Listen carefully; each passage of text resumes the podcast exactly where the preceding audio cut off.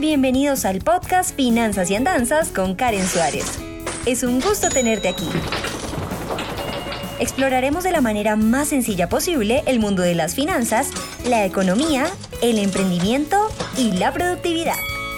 Y claro, te contaré algunas de mis andanzas. Aquí vamos.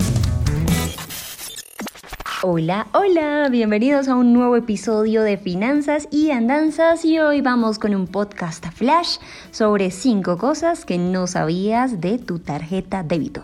Nuestra tarjeta débito suele ser nuestra mejor aliada, nuestra mejor amiga, aquella que nos va a dar la posibilidad de realizar compras en establecimientos comerciales sin este, transmitir efectivo y por tanto aumentar la probabilidad de contagio en estos tiempos de pandemia.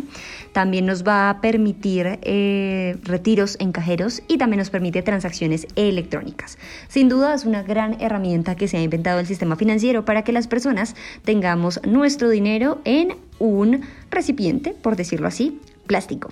La tarjeta de débito es una gran aliada, no solo por su rapidez y seguridad al momento de hacer compras eh, y operaciones bancarias, sino porque entre todas las tarjetas es la que mejor se adapta al momento de acceder al dinero.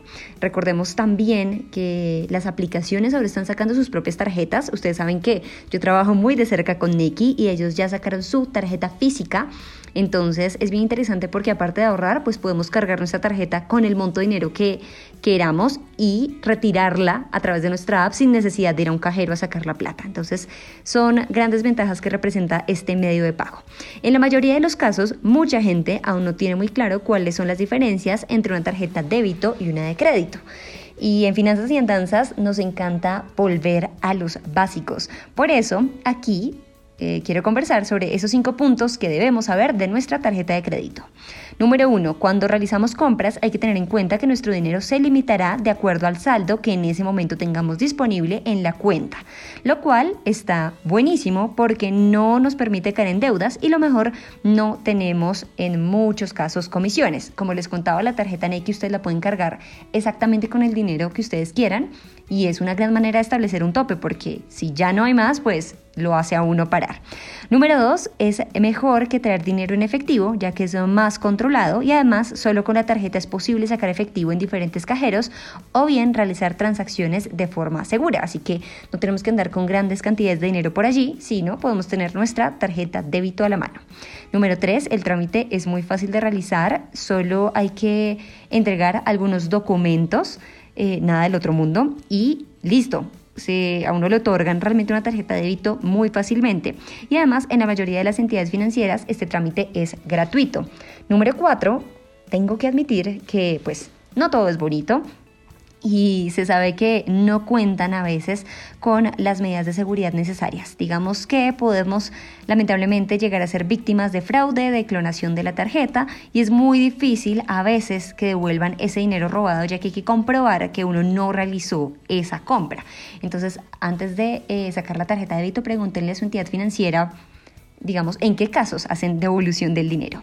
Número 5 y último, existen restricciones en cuanto a la cantidad de dinero que podemos retirar al día, por lo que si tenemos una emergencia hay que acudir directo a la entidad bancaria o en su defecto hacer varios retiros eh, del monto más grande que se permita en los cajeros.